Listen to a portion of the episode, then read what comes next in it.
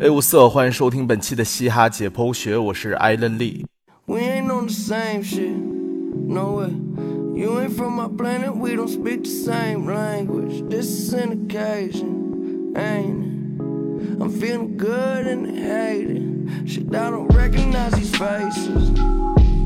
Yeah, where you from? Who you came with? Started in 那在本期节目正式开始之前呢，先插播一个刚刚发生的一个新闻。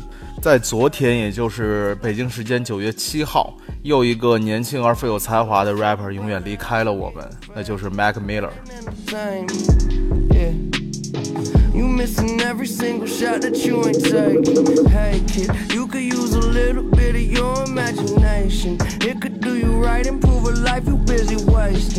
说到 mike miller 可能很多人对他都不是特别熟悉啊对他的认识还停留在他是 a 妹的前男友就是 ariana grande 她的前男友。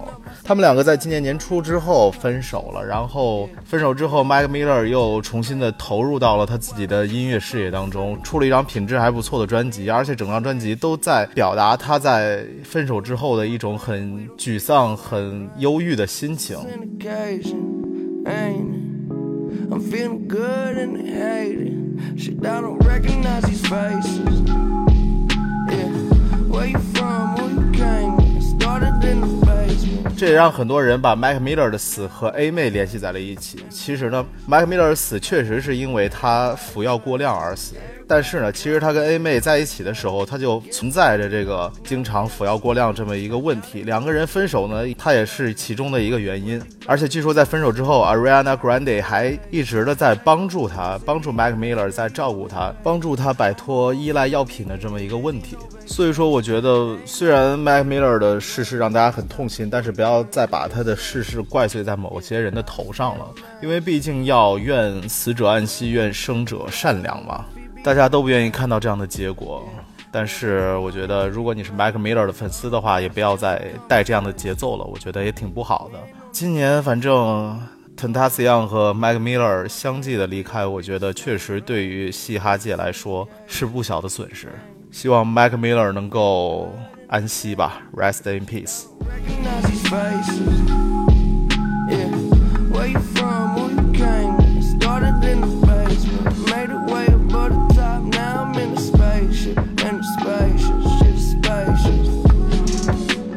说完这个让人伤心难过的新闻之后，我们的节目还是要继续。那节目一开始呢，鉴于很多朋友还是在问关于新说唱这个节目的看法，那就先总结一下这两期节目吧。那这两期节目正好都是九进六，这两场有几个地方给我印象比较深的。第一个是在上上周的节目里，Legacy 刘柏辛九进六的那首 solo 曲《Coco Made Me Do It》。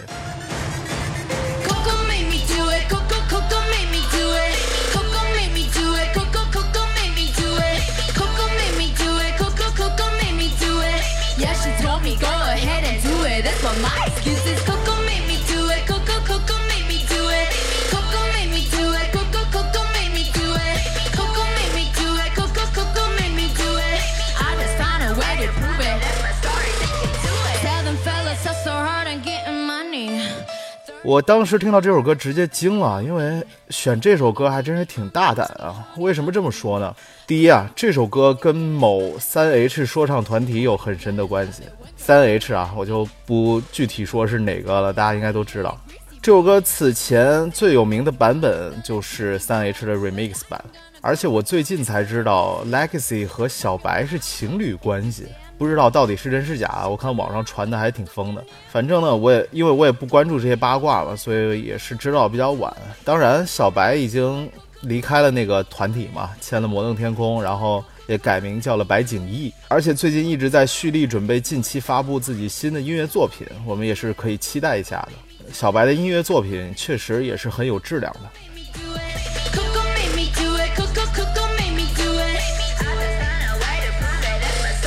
你像能看得见的、看不见的动物故事中，在我脑海里。那这个就说远了啊。那第二呢，这首歌的歌名《Coco Made Me Do It》，这个 Coco 是什么意思呢？节目的字幕把它解释为了一个女孩的名字，因为她打了一个女字旁的，她说她让我这么做的，Coco made me do it。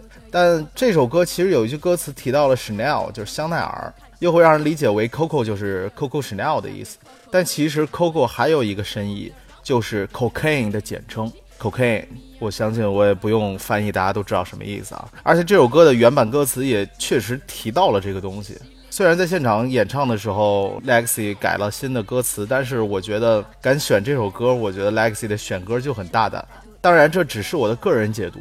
Lexi 这首歌，不管从现场的表现力来说，还是从说和唱的诠释来说，我都觉得这是他在这个节目中表现最好的一场。像刘伯欣、像 Ice 这种个人风格鲜明的选手，还是适合 solo 演出，在团体战里很容易展现不出来自己的魅力。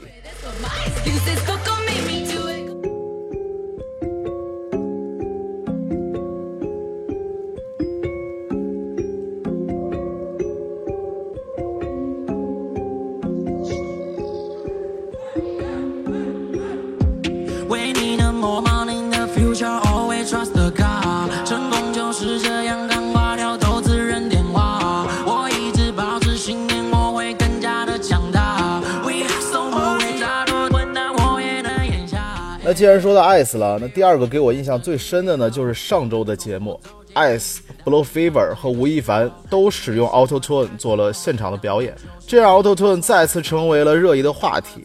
那我们今天的节目就跟大家好好聊一聊这个 Auto Tune 这个电音，大家经常会提到的这个电音到底是怎么一回事儿？它的存在呢，对于嘻哈音乐的意义和影响又是怎么样的？语音如果表示过抓音，谁给我的电话对你态度是关机？看见了沙漠的喷泉，却不知泉水的深浅。感谢上天能让我从我母亲的肚子里顺利的分娩。至于我 Let me see that ass. I said, let me see that ass. Oh, you want some naked shit? I'm on my way. I'm on my way, I'm bye. ashamed of all the things that I was doing for you. Should've known that all these girls are same and they ain't loyal. She a freak, took her to Noble on the beach. Just to eat, Louboutins all on her feet. 想要聊电音这个东西呢，先要知道 Auto Tune 到底是什么东西。Auto Tune 是一款 Antares 公司出品的多平台的修正人声的插件。顾名思义嘛，Auto 就是自动的意思，tone 就是音调，加起来呢就是自动调音。它的出现一开始只是为了让录音师和 producer 更快捷地修正歌手的音准，提高后期混音工作的效率。但是呢，由于 Auto Tune 是基于电脑算法直接生成的结果，它是直接把你跑调的音直接拉回来。因为人声本来是曲线嘛，因为你录出来声音，你的那个音波是曲线图，会有震动啊、转音之类的。但是 Auto Tune 等于是直接把人声给拉直了，所以听起来会有大家所说的那种电音的感觉，好像机器人在说话的那种感觉。I wanted you. Girl,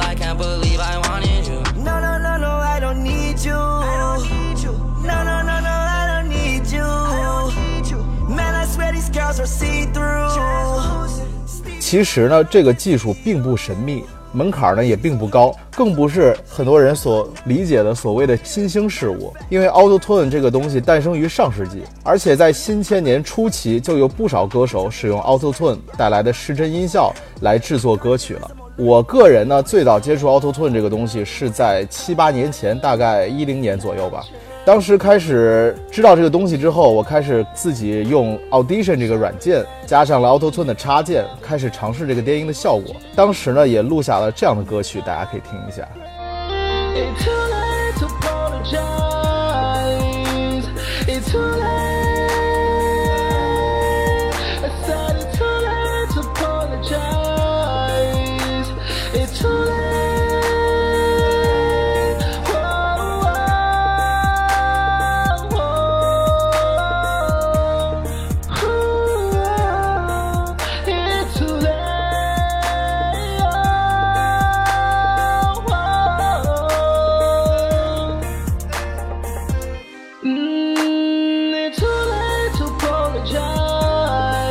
可以听出来音效很差啊，因为当时是在家直接用耳麦录的，然后图一个好玩嘛。也可以看出来，用 Auto Tune 很容易出彩的地方就是在滑音和转音上，因为它能把你本来曲线的转音拉成直角，达到一种很特别的转接效果，就会让人有那种人声失真的感觉。再后来呢，我接触了一些音乐制作人和录音师之后，我发现其实你如果真的想达到那种就是电音失真的效果的话，其实不用 Auto Tune，手动把人声的音波给拉直，一样有类似的效果。比如说，我在这一年之后又录过一首歌，就尝试了这种感觉。你的回忆，连以后都会充满我的足迹，藏在脑海里，感到特别开心，变成爱的密码。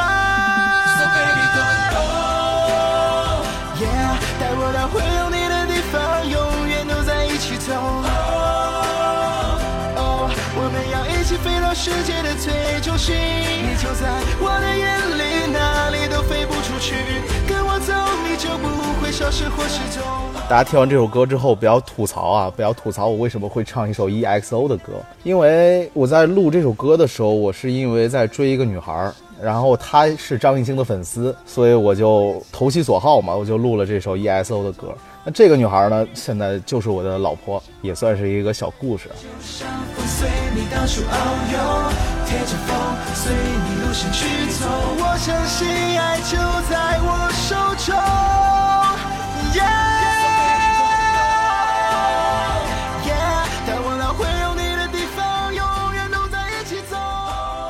那这个就说远了啊。但是我确实有两点，因为自己使用过 Auto Tune 啊，确实有两点切身体验。首先，我觉得这东西并不是大家所说的那种神器，并不像是美图秀秀一样，就是你拍一张照片，你只要用美图秀秀，怎么秀都能好看。这个东西并不是这样的，Auto Tune 不是不管谁唱的多不好，一加插件就变好听了，其实不是这样的。Auto Tune 是基于电脑算法的自动生成的结果，所以它在帮你修音的过程中，并不会直接帮你修到这首歌的原调上，而是会自动的修到离你跑调的那个音最近的那个音上。就是如果你唱跑了半个 key，它可能会把你的 key 直接拉成跑了一个 key，因为它不一定是会拉到哪一个音调上。而且你如果气息不稳的话，你的那些颤动在 Auto Tune 的修饰下就会变得更加的夸张和可笑。所以 Auto Tune 的使用其实是对歌手音准更大的考验。我在录歌的时候，我就真切的发现，用 Auto Tune 录音会比平常录音要难上一倍。因为你有些音，其实你不加 Auto Tune 的话，你可能跑了那么一点点，其实，在伴奏的修饰下，你是听不太出来的。但是加上 Auto Tune 之后，它会夸大这个效果，所以就会听起来特别明显。所以我说 Auto Tune 的使用其实是对歌手的音准是更大的考验，现场就更尤其如此了。所以我对现场使用 Auto Tune 的歌手和音乐人都还是挺敬佩的。吴亦凡去年的六。他的那首公演的六，其实就能听出来很多音准的问题。当然，今年的现场就稳了很多。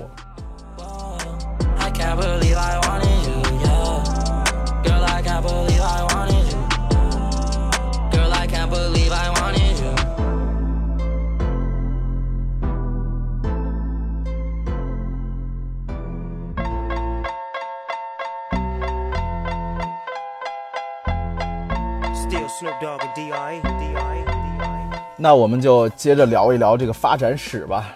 那说到嘻哈和电音的结合，应该是从九十年代嘻哈的黄金年代说起。那个时候西海岸盛行的 G Funk，我们上期节目也提到过啊。G Funk，G Funk 音乐中有很多作品都加入了类似的变声效果，比如那首非常著名，我相信很多人都听过的 Two Pack 和 Dr. Dre 合作的 California Love。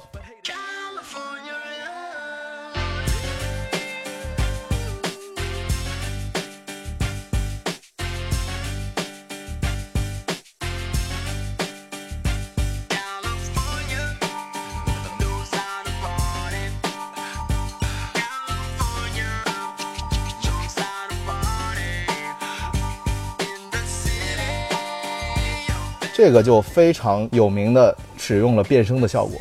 不过需要说明的是，这个音效其实不是归功于 Auto Tune，而是一种叫 Talk Box 的变音器，它是通过变化演唱者的音色带来不一样的电子感受，和 Auto Tune 还不太一样。不过啊，还是要说一句，我觉得那个时代盛行的 G Funk 真的是让 Hip Hop 音乐正式的张开怀抱，拥抱了不同的可能性，让这个音乐变得更加的多元和包容。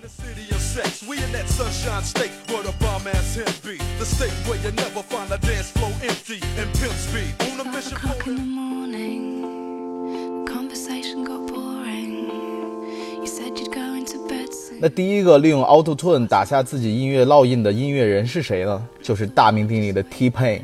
T Pain 可以说是最有名的 Auto Tune 的音乐人，甚至于 Auto Tune 这个名字还不被人所熟知的时候，大家很多人都把它称之为 T Pain 电音插件。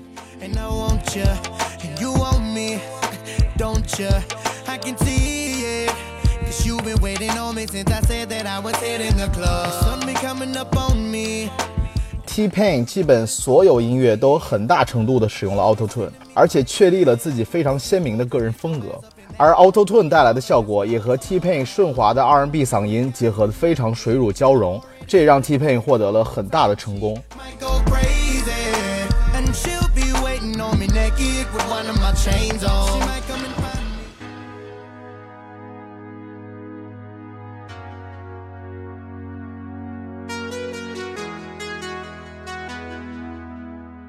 当然，说到 T Pain，就不得不说一下他的老板，就是 Convict Music 的主理人 Akon。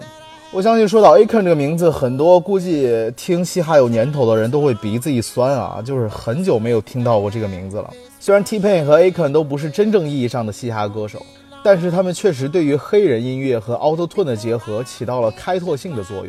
不仅是音乐的制作和创作上，而且在市场的认可度上，两个人也有不可忽视的开拓性的功劳。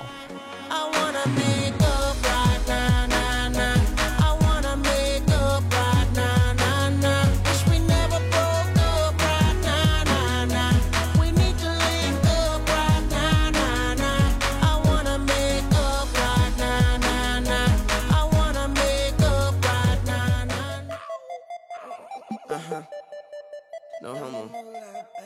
say he's so sweet, think I wanna lick the rapper. So I let her lick the rapper. She, she, she lick me like a lollipop. Yeah. She, she lick me like a lollipop. Lollipop. Yeah. She, she lick me like a lollipop. Lollipop. Yeah. 再之后出现的对 Auto Tune 比较沉迷的嘻哈大佬就是 Lil Wayne 了。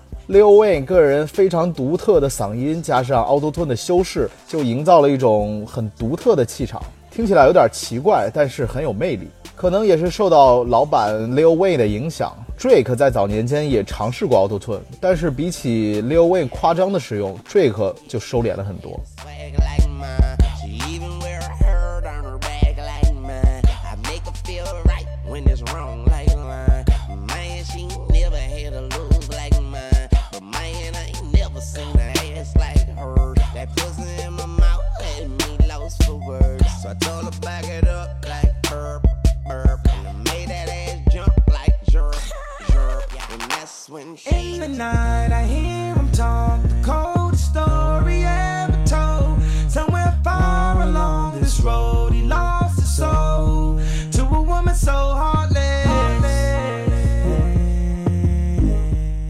再后来就到我们非常熟悉的 Kanye West 了。康也对于 Auto Tune 的运用才真正到了开创性的地步。二零零八年，康也发布了专辑《A.O.S. and Heartbreaker》。这张专辑我们在 emo rap 那期节目也提到过。虽然在当时，甚至直到现在，这都是康也比较富有争议的一张专辑。但是康也无论是对于 emo rap 议题的表现，还是对于 Auto Tune 这个技术的使用，都改变了之后十年嘻哈音乐的发展。So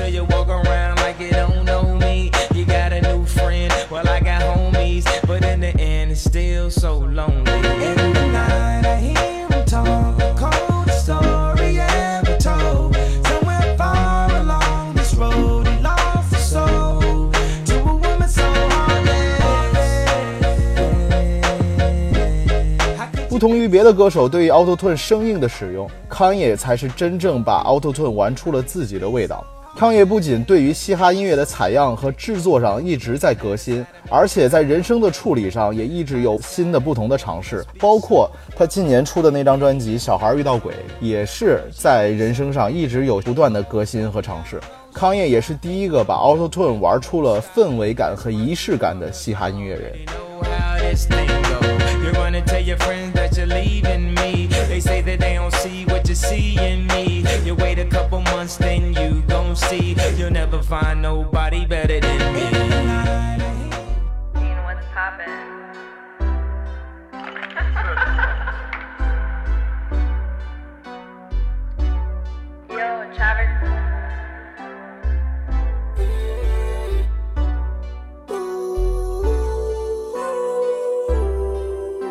也可能是因为曾经在康业身边当过制作人，Travis Scott 在音乐上也深受康业的影响。Travis 也是又一个把 Auto Tune 玩出美感、玩出仪式感的嘻哈歌手，更加暗黑阴郁的氛围，对人声和 Auto Tune 更加细腻的处理，就成了属于 Travis Scott 的个人美学标签了。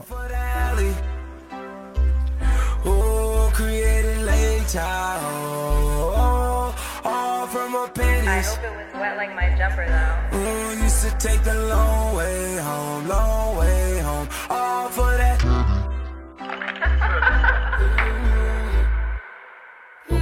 其实不管是康也还是 Travis Scott，还是之后这种风格的代表人物，像 Cravo、像 Future、Young Dog，他们其实都是在尝试人声和音乐他们之间新的结合方式。这个呢，就不得不再提一下另外一个近些年流行的嘻哈音乐的符号了，那就是 Mumble Rap。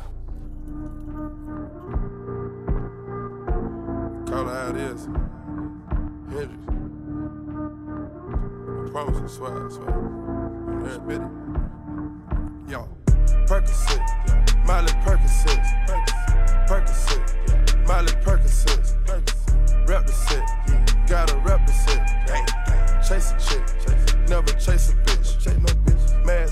很多人都会问这个 mumble rap 是什么呀？这个 mumble rap 到底是什么意思呢？mumble 是模糊的意思，顾名思义，mumble rap 就是模糊说唱，就是 rapper 在那哼哼唧唧，你也听不清唱的是什么的这么一种表现方式。这种方式呢，也一直受到了很多前辈的诟病和反感。J. Cole 和 Eminem 都不止一次的在歌曲中表达了对 mumble rap 的厌恶，尤其是 Eminem 的最新发出的专辑里边也是多次抨击了 mumble rap。但是这么多人都反感他，为什么还是有那么多的大众喜欢呢？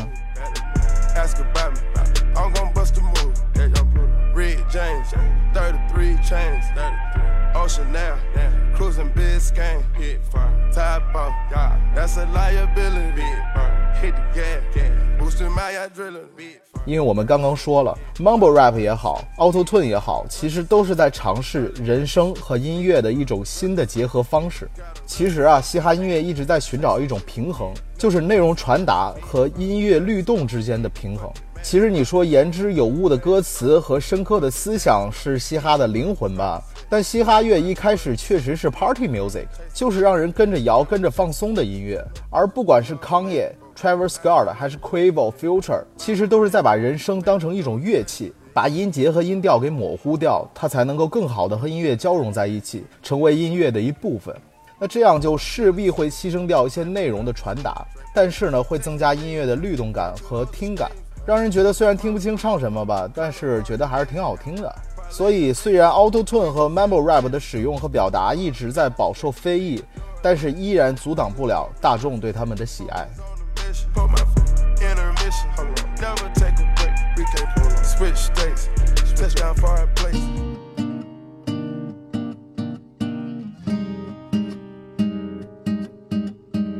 其实说到 Mumble Rap，说到含糊不清的说唱，哎，大家是不是在这时候都想到了一个人？没错，虽然 Mumble Rap 在这几年在美国大火，但是我们中国人对于这个元素其实却并不觉得那么新鲜。为什么呢？因为我们在两千年初的时候就有周杰伦了。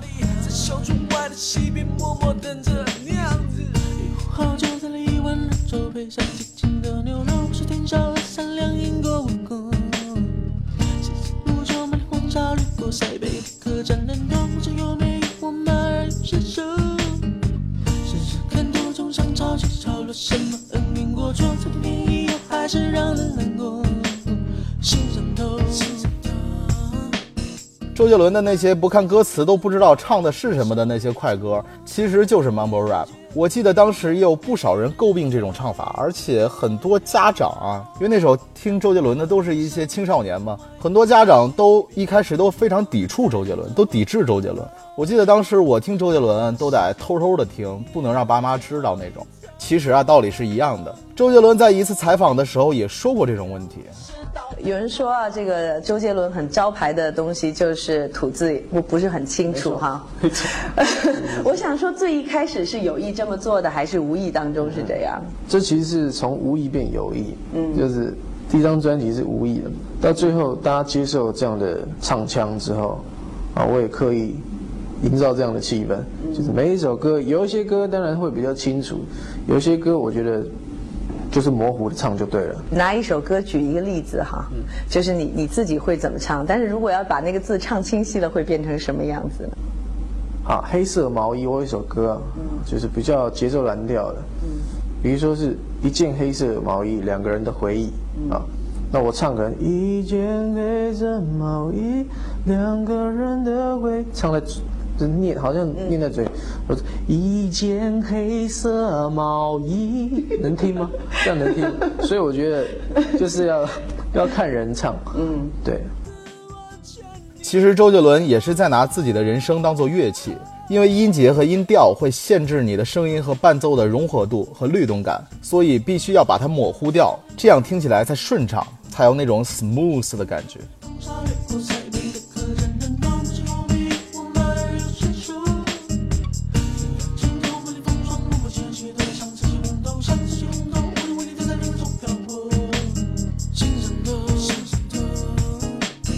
那说回 Auto Tune，要说国内音乐人对于 Auto Tune 的使用，我印象中第一位是四大天王里最特立独行的黎明。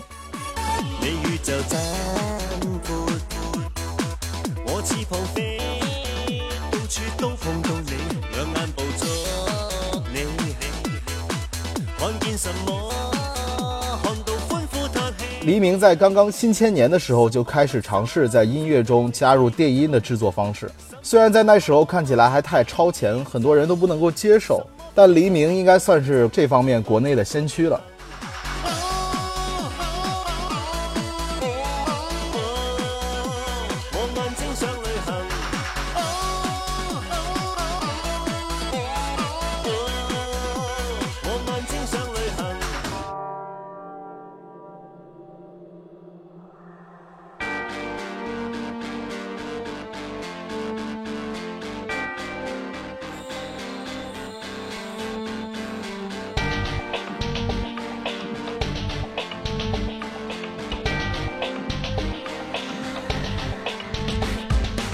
再之后的集大成者，那就是周杰伦了。周杰伦在二零一零年的单曲《跨时代》中就尝试了 Auto Tune 的使用，让整首歌有了一种邪魅的感觉。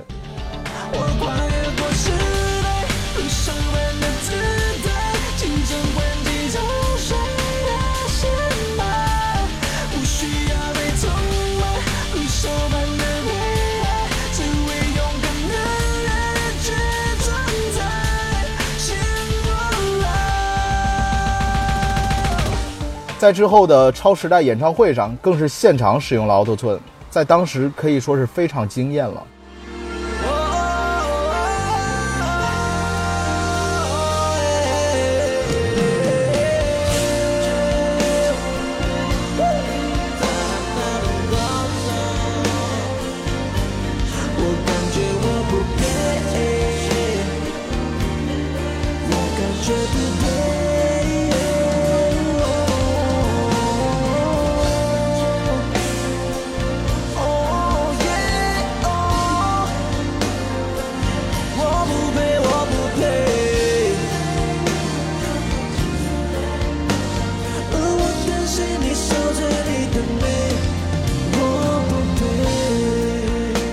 在之后的二零一一年，周杰伦更是推出了整张专辑全部使用 Auto Tune 制作的《惊叹号》。虽然很多人，包括他的歌迷，都不是很喜欢这张专辑，但是我觉得现在咱们再来回看这张专辑，其实是具有划时代意义的。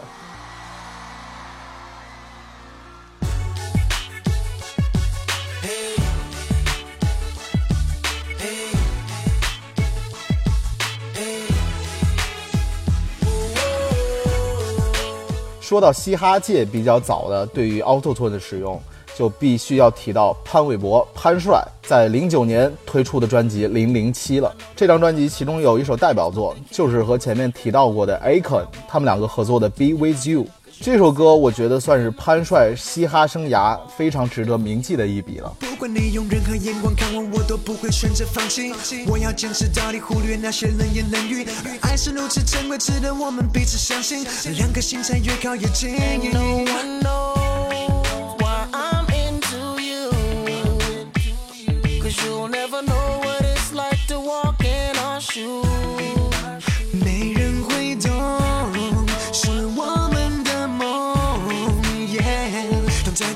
只要牵手就变得不同。That's why we break through。所以，当吴亦凡在节目中使用 Auto Tune 现场演唱的时候，有些弹幕啊就替潘玮柏鸣不平了，就说：“哎，这东西其实老子早就用过了，好吗？”所以就让我又想到了吴亦凡自称 Young 这个事情啊。其实不说 Young 这个词符不符合语法，就真的要提 Young OG 这个概念的话，我觉得潘玮柏应该比吴亦凡更合适吧。Show you the finer things in life and places you wanted to be. It's trips to Miami, rock attention, NYC. Party up at Club Blink till 6 in the morning. Don't want your body thinking sexually. I wanna pop your figures annually, showing you security. You don't gotta worry, be satisfaction guarantee. You don't need another G, you can have it all in me. Hey, you like.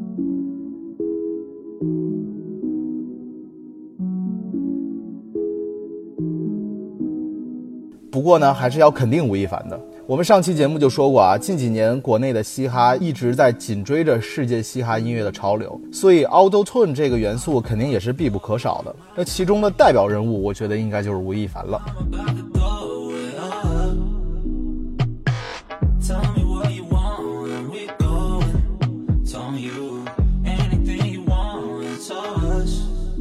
吴亦凡从开始证明自己的 July，到跟 Travis Scott 合作的 Deserve，再到后来的 Like That，都是 Auto Tune 制作的，而且很优秀的音乐作品。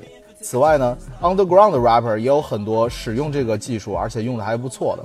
我觉得之前的三 H 团体就是一个最具代表性的一个，虽然现在已经很多音乐都已经听不到了，但是我觉得他们对于 trap 的制作也好，他们对于 Auto Tune 的使用也好，我觉得都是走在国内很前端的。While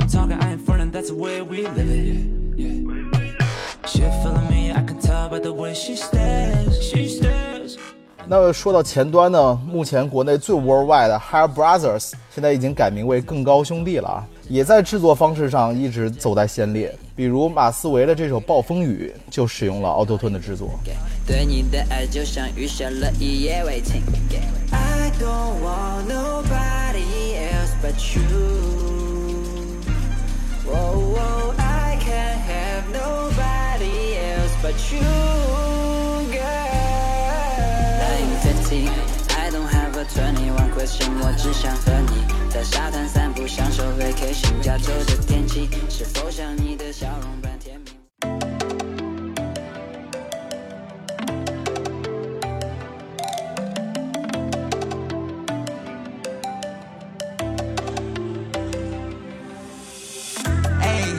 坐上旋转，哎呦哎呦哎呦哎，哟，坐上旋转，hits up hits up hits up，哎。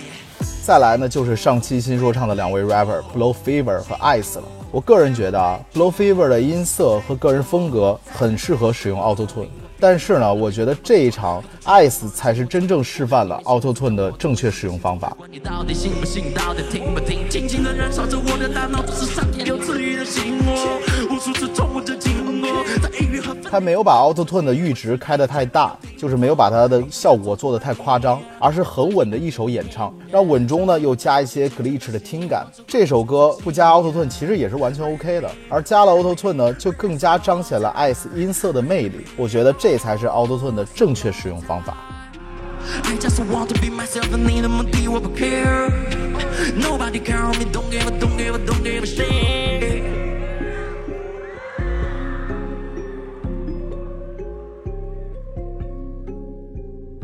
相反，Low Fever 那首歌虽然很洗脑，但是就让人感觉有一些过于依赖 Auto Tune 对于声音的处理了。而且其实他在演唱中很多尾音和转音的处理也不够好，在 Auto Tune 的处理下就变得有碎片感啊，影响听感。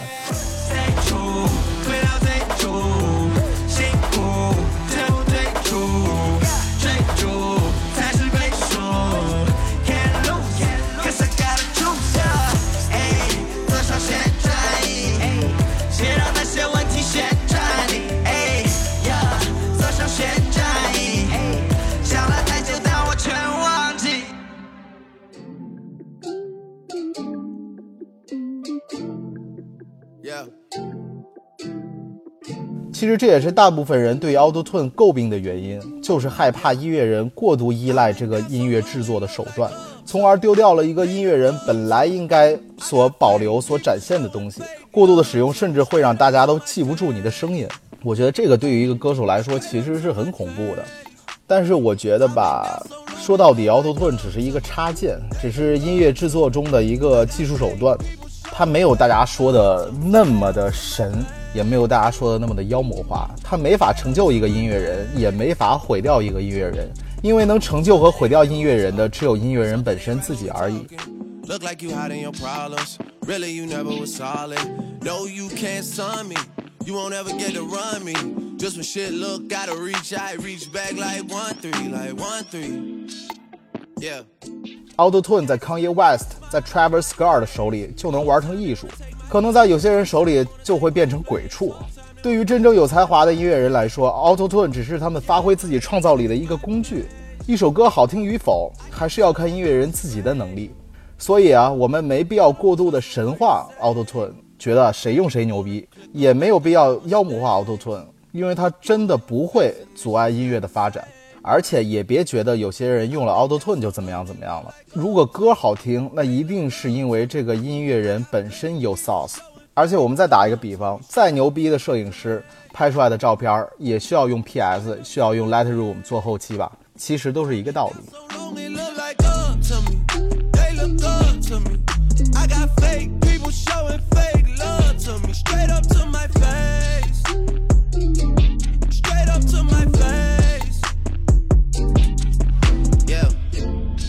好了，那这期节目就给大家介绍了 Auto Tune 的发展史和现在的使用情况。其实呢，也是想让大家更平和的看待这个技术，因为真的没什么神秘，也没什么神奇的。那之后的节目呢，也会继续给大家带来这样的干货，希望大家能够继续支持了。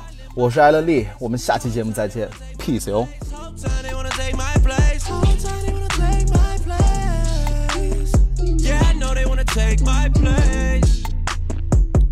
Tell that love is fake. I don't trust a word you say. How you wanna click up after your mistakes? Look you in the face and it's just not the same.